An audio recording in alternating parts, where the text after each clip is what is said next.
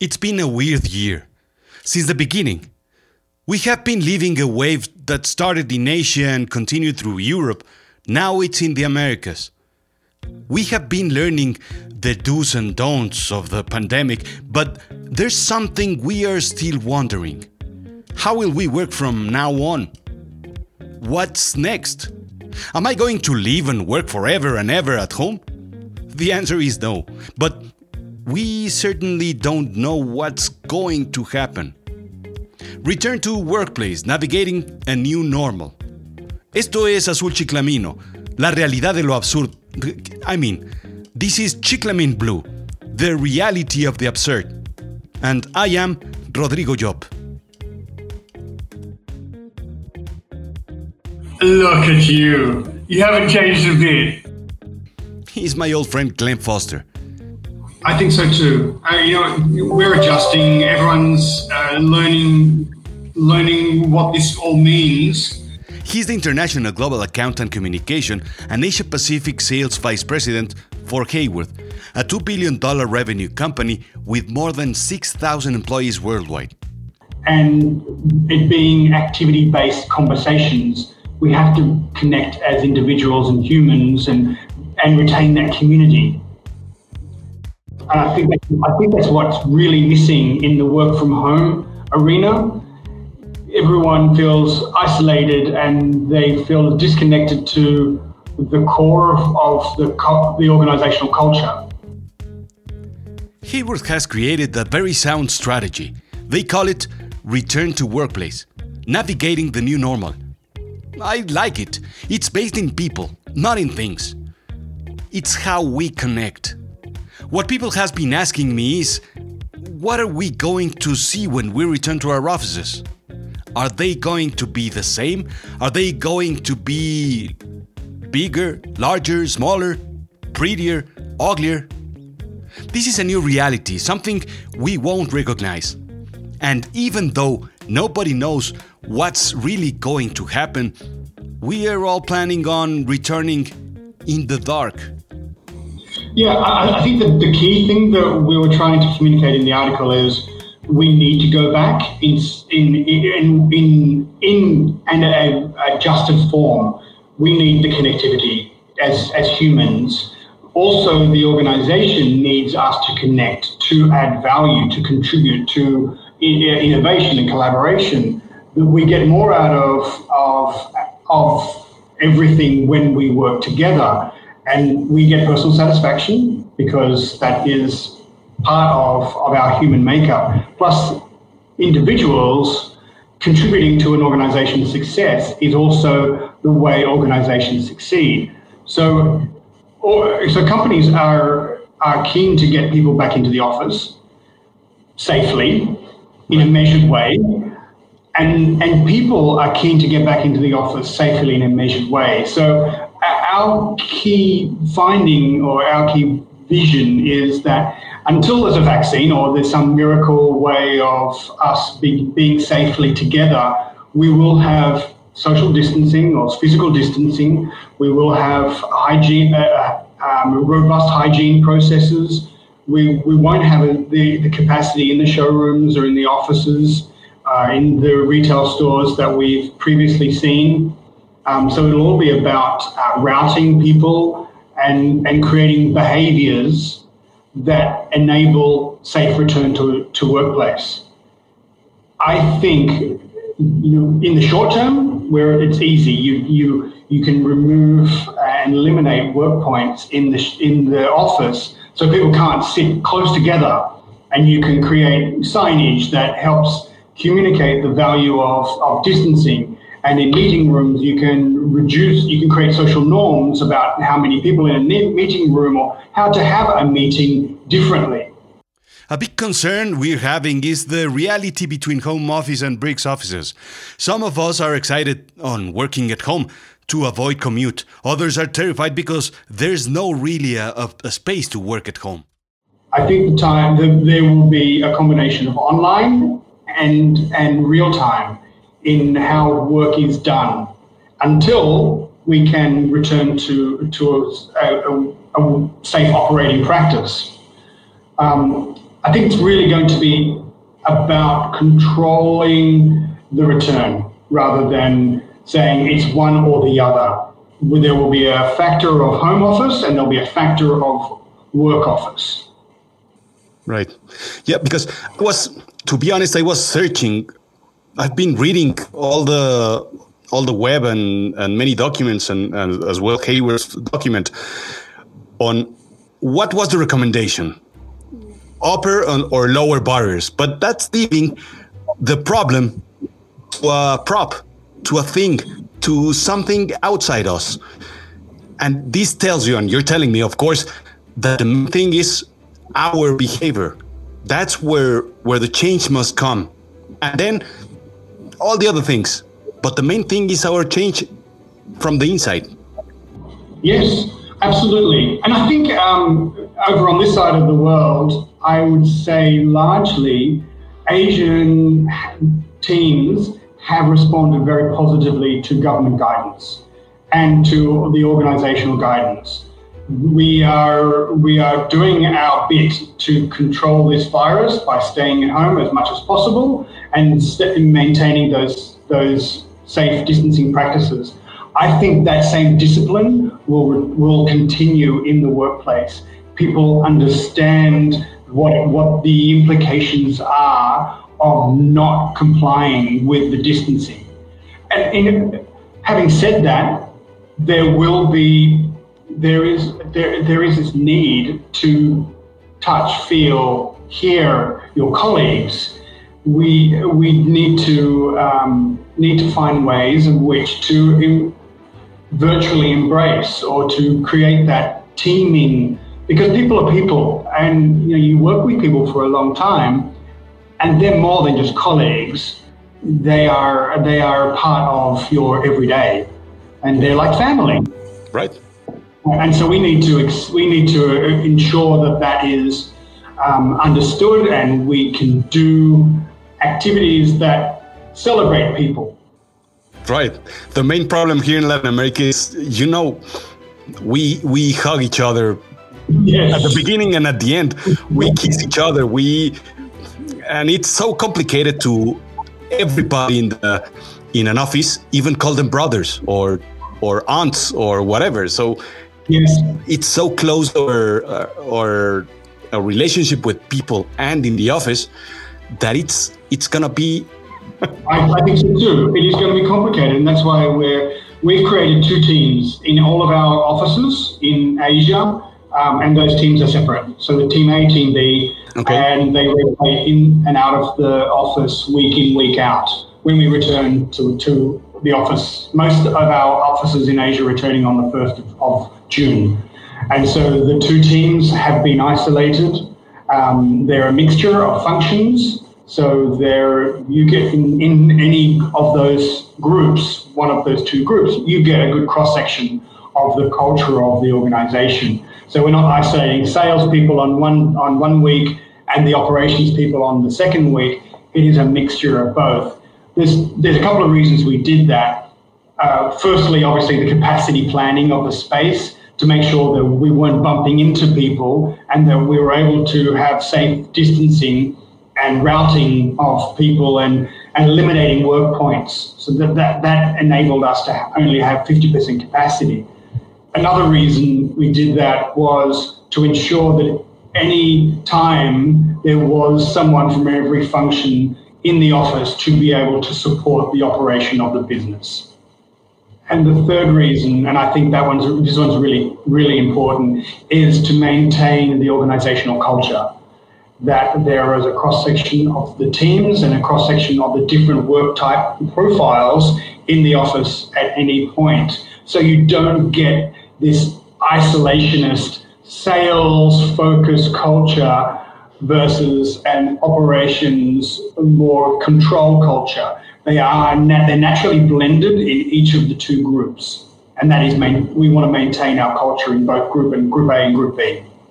Right. And how has been the result of the so-called experiment? Well, so we've we've only back to the office in Philippines uh, so far. All of the other offices are um, are still, and oh, sorry, Malaysia, Malaysia, I apologize, mm-hmm. uh, until the 1st of June. So Malaysia is, has, has done this.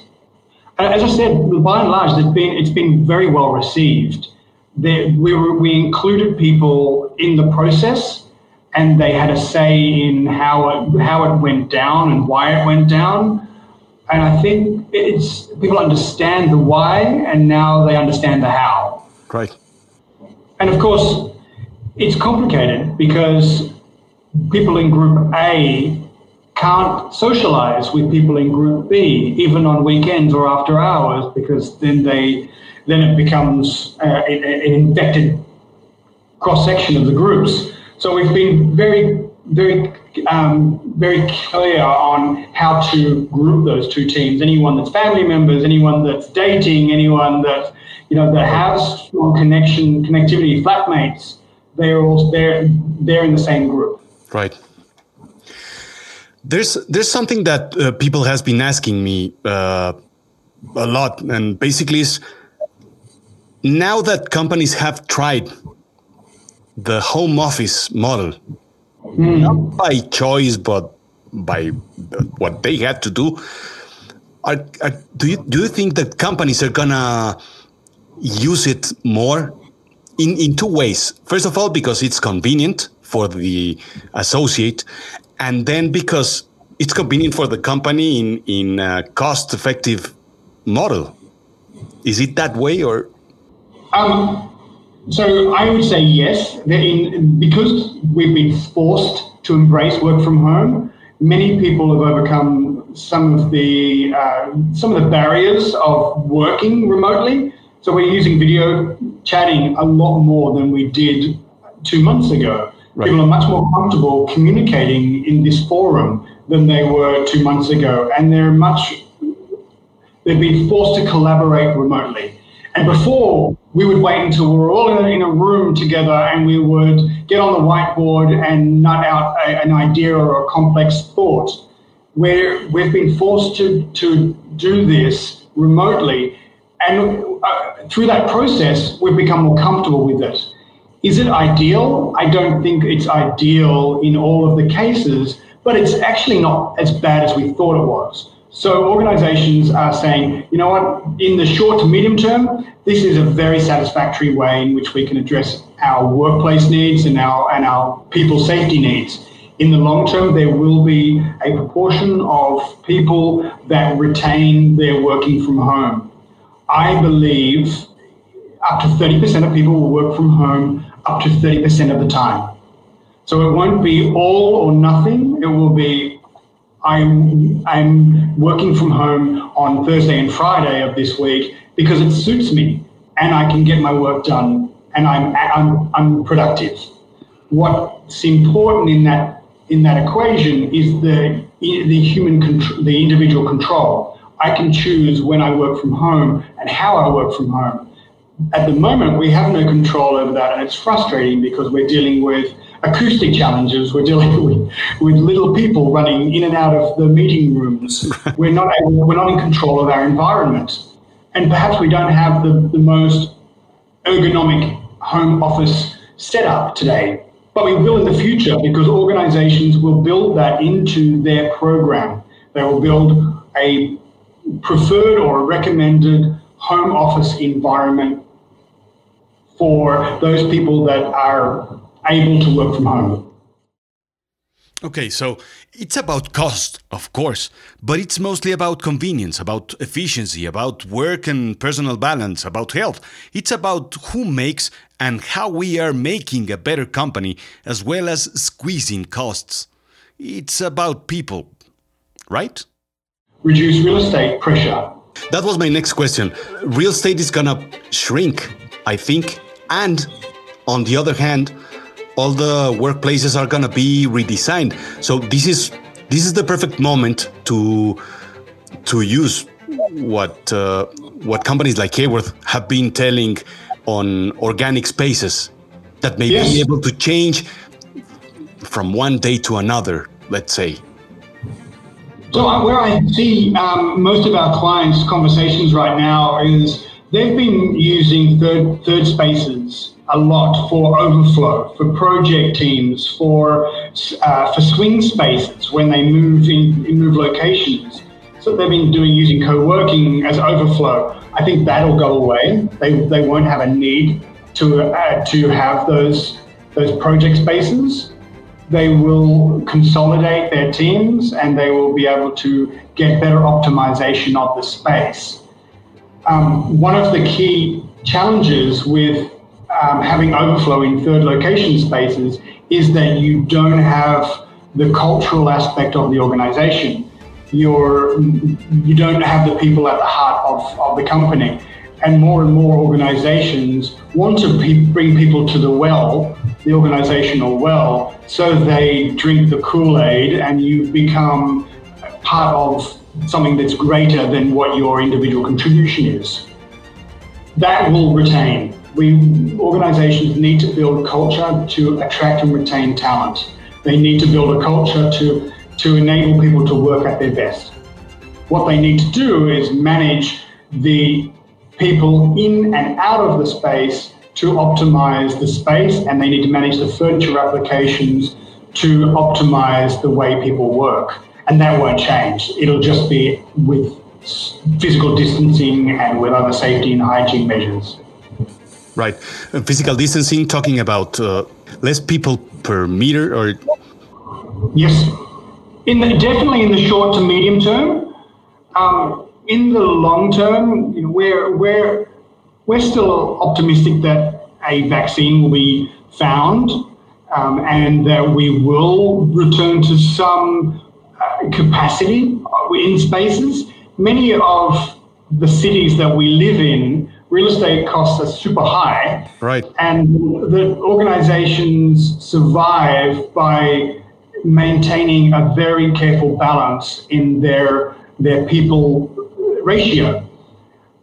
It's going to be very hard for an organization to succeed in that way if they haven't worked out that right balance between who can work from home and who can, who has to be in the office and when. So there'll be a lot of a, a lot of work done with that trying to find that balance to maintain space ratios, but also maintain um, the operation of the business. Right now, uh, going to the to the operation of the business, for example, I, something I've been uh, defending in my podcast for at least five years is that creativity is right now the most important thing in a company it's what will make you different. It's what, what will make you faster, uh, smarter. And that's based in collaboration most of the time. 100%. And sometimes two people are going to make the, the complement of a new idea. So, how's that going to work? So, and this, this is what organizations are doing right now. So, they're, they're pivoting their business in, in many ways. So, they're, now they're looking at how do they pivot their operation to focus on that online aspect of their business? So there's going to be a lot of more, a lot of more of a, a focus on online, online activities, but both in terms of address uh, reaching out to clients, but also for how people work remotely. But I still believe that you've just, what you've said is true in that the organizations succeed when they bring people together to collaborate and that, that true innovation is through that connectivity of individuals. That will have to be done in a combination of a managed group, in, so reduced groups. So you won't have, invite 50 people to a meeting. It will be the 10 core people that need to get it done. Uh, or then there will be the rest of the team if there are um, people that are want to observe the process, they will be asked to do it remotely via a Zoom call or, or some other some other practice. And that can be also for seminars as well. There's still a need to communicate broad reach. You still there's still an opportunity to connect with people. It's just more challenging remotely. It's not impossible. Organizations will find a way to get their smartest people together in order for them to innovate. Right and then you need them to to be 100% at their best so the next uh, thing you need to connect is the wellness right I know Haworth is is has been working in these kind of theories for a long time. So wellness is something that it's a must right now. Yeah, so we've seen a massive push toward ergonomics, um, in, in particular in the home office environment. There's a, there's a heightened awareness of, um, I would say, suboptimal home office setups. And you can see behind me, mine's, you know, mine, I'm, I'm actually working out of my son's bedroom because I, I never needed to work from home more than, you know, a few hours at night. And I certainly didn't need a space that had air conditioning and, you know, that, that had acoustics or lighting. But now I do. I'm, if I'm going to be here for a full day, on the days that I that I'm I choose to work from home, right. I need to have an environment that is that supports me to be productive and also well. And so height adjustable tables, work points, uh, ergonomic seating, good uh, good task lighting, and perhaps acoustic properties in whether it be uh, floor coverings or wall finishes that help support a productive environment. It, I've had te- several calls with colleagues in their home offices that it sounds like they're in an echo chamber because they're in, you know, they're they're in a spare room that they've quickly converted to an office, but there's nothing else in there. And so you can hear the sound bouncing off all the walls. That's not obviously a medium or a short term solution. That's not healthy for them and it's not healthy for the people that they're communicating with. There, so there will be uh, an, a heightened, and there is now, there's a heightened awareness of what people are furnishing their home offices and how they do it, do it well um, and how they operate in a well manner. Um, and that also includes mental awareness as well. Working uh, in front of a, a computer screen for eight or 10 hours you need to make sure that you're looking after your your physical fitness and your mental fitness as well. Right. I was just talking last week with a specialist of uh, nutrition and uh, and physical health, and she was telling that there's a there's a big trend on on weight gain, and as you were saying, of anxiety increase, and that comes into a more eating, eating bad, uh, excess of coffee, and all those kind of things that at the end are gonna uh, bring down the efficiency of the company. Yeah, it becomes it, it, becomes a negative in the in the ledger of an organisation's efficiencies and productivity. Um, we're Haworth for our own members. We're encouraging um, members that are talented at yoga, for example, or our instructors, that, that we do webinars, internal webinars for people that want to join and do a yoga session online. Um, we're encouraging people to where to, to, to be aware of those physical fitness elements. Um, and I think it's, there's, a, there's a massive push to educate people they're working from home. They're, you're not doing the same amount of steps that you did before. Right. Um, you're not going to the gym. You're you don't have the same social practices. So you have to be aware of, of the implications to your physical fitness. Right. Now, One other thing we're also seeing, uh, Rodrigo, is um, the increase, and I can see behind you your plants, um, the increase in biophilia. Um, that has become a much more prominent part of both the workplace layout as a both as a as a uh, mental and um, phys- and, and, a, and an indoor air quality uh, improvement, but also as a way of um, creating physical barriers between between work points and in aisles to keep that distancing. We're seeing that as a much more interesting way of of creating distancing than shelving or high partitions. Where in our culture, that is not something that we're embracing. Everyone is used to low partitions and used to line of sight, or at least some form of transparency. So the idea of having massive panels returned to the office is not that appealing. and also in the home, people understand that the, the, the personal benefits of biophilia and, and how it makes you feel. Right. That's and that's such a, a simple solution. It, simple. It's so simple and so cheap, and it's creative and, and it's it's obvious. But we don't think we, we think on barriers. We're thinking on on glass and walls and uh, physical barriers to stop this, and it's all about behavior. Yeah. So in the short term, we're seeing organisations do sc- do screens or some sort of uh, acrylic screens or some other uh, some higher barriers, but we don't think that's a long-term solution. We think that um, naturally organisations want transparency, especially in Asia and Europe. It's it's not we're not in a cubicle culture. Um, we're used to seeing people, to being part of something that's greater than our individual tasks. Um, and we like the idea that, that biophilia both creates that, that physical barrier but also enables um, some transparency uh, and some uh, feel good element. Right. Let me ask you one last question. You're in charge of uh, Asia Pacific, and obviously, you know a lot of uh, success stories and cases of uh, worldwide companies that work.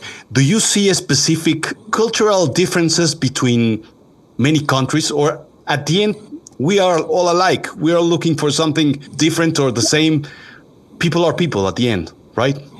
Well, definitely. I, I think in cultures that um, that we are in either high cost markets or high density markets, usually they're the same thing. But we're used to being together. We're used to being closer in proximity than perhaps in North America, where they have larger campuses and people are used to having bigger work spaces. Right. In those environments, they, they, they're used to operating in their own bubble. They drive to work, they park in the car park, they come into their office into, or into their work point. In Asian cities, we're using mass transit, we're, you know, we're having breakfasts in cafeterias together. Um, it's a very, it's a much more dense and much more social. We're used to that connectivity, and that's going to be hard for us to depart from. So what we need to do is is amp up the hygiene aspects and amp and and amp up the the the distancing in terms of the capacities in spaces and we're we're using signage as a way of reminding people how to uh, how to change the behavior. Right.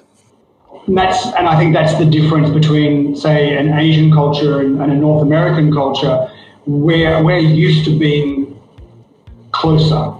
Right. And so there is this desire to to see your colleagues. Right. Is there is there something I'm missing, Glenn? Something that uh, we should tell our listeners that it's important? I look. I, I think uh, maintaining the rigor is important. You know, we've we've we've come a long way. Everyone is obeying the government guidelines and uh, being very smart about their their home practices and their hygiene. Um, and I think we if we retain that rigor, uh, we and we we keep reminding ourselves on the behavioral aspects that we can get the right balance between working from home and working in the office and contributing as a team and contributing as an individual. There, it's just it's finding that balance. That's the key. Right. Thank you. Thank you very much for your time, Glenn. Uh, I think we can find mm, a lot of information on Haworth.com or Absolutely. We have a return to work um, landing page. Um, so we have one for North America, one for Asia, and one for uh, Europe.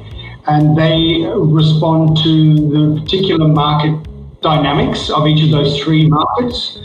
Um, you can find via our landing page, uh, haworth.com, and Asia is haworth.com slash AP and Europe is haworth.com slash EU. And from those landing pages, you can go directly into our return to work section, which has yeah, the, the discussion paper, presentation materials, also has human resources um, materials that help support all other organizations in communicating to their employees about returning to work.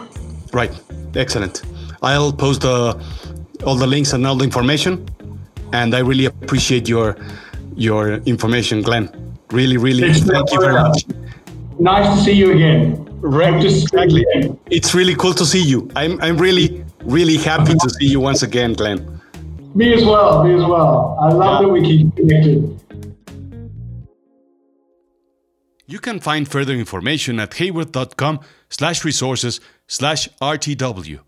Download the playbook and find solutions. I am Rodrigo Job, and this is uh, Chiclamin Blue, but in Spanish it's Azul Chiclamino. Sígueme en azulchiclamino.com.